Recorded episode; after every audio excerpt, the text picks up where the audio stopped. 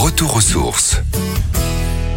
L'un des chanteurs les plus importants du XXe siècle s'invite au centre Georges Pompidou, en plein cœur de Paris. J'avoue, j'en ai bavé, pas vous, mon amour.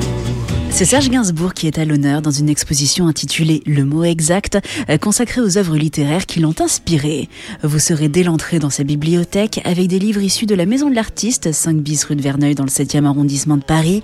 Euh, parmi ces livres de référence, des poèmes latins, ceux de Rimbaud et Baudelaire, les textes sulfureux du Marquis de Sade, mais aussi les ouvrages d'auteurs romantiques et surréalistes. Mais la pop culture a aussi une place majeure dans l'univers de Serge Gainsbourg.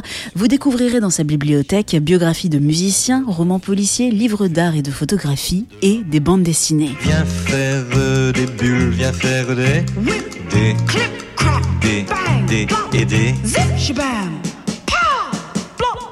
La deuxième partie de l'exposition vous emmène dans le secret de la création de son personnage médiatique.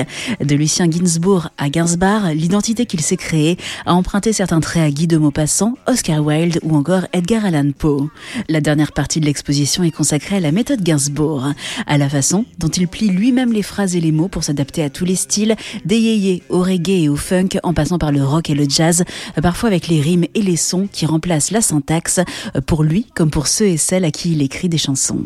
Sous aucun prétexte, je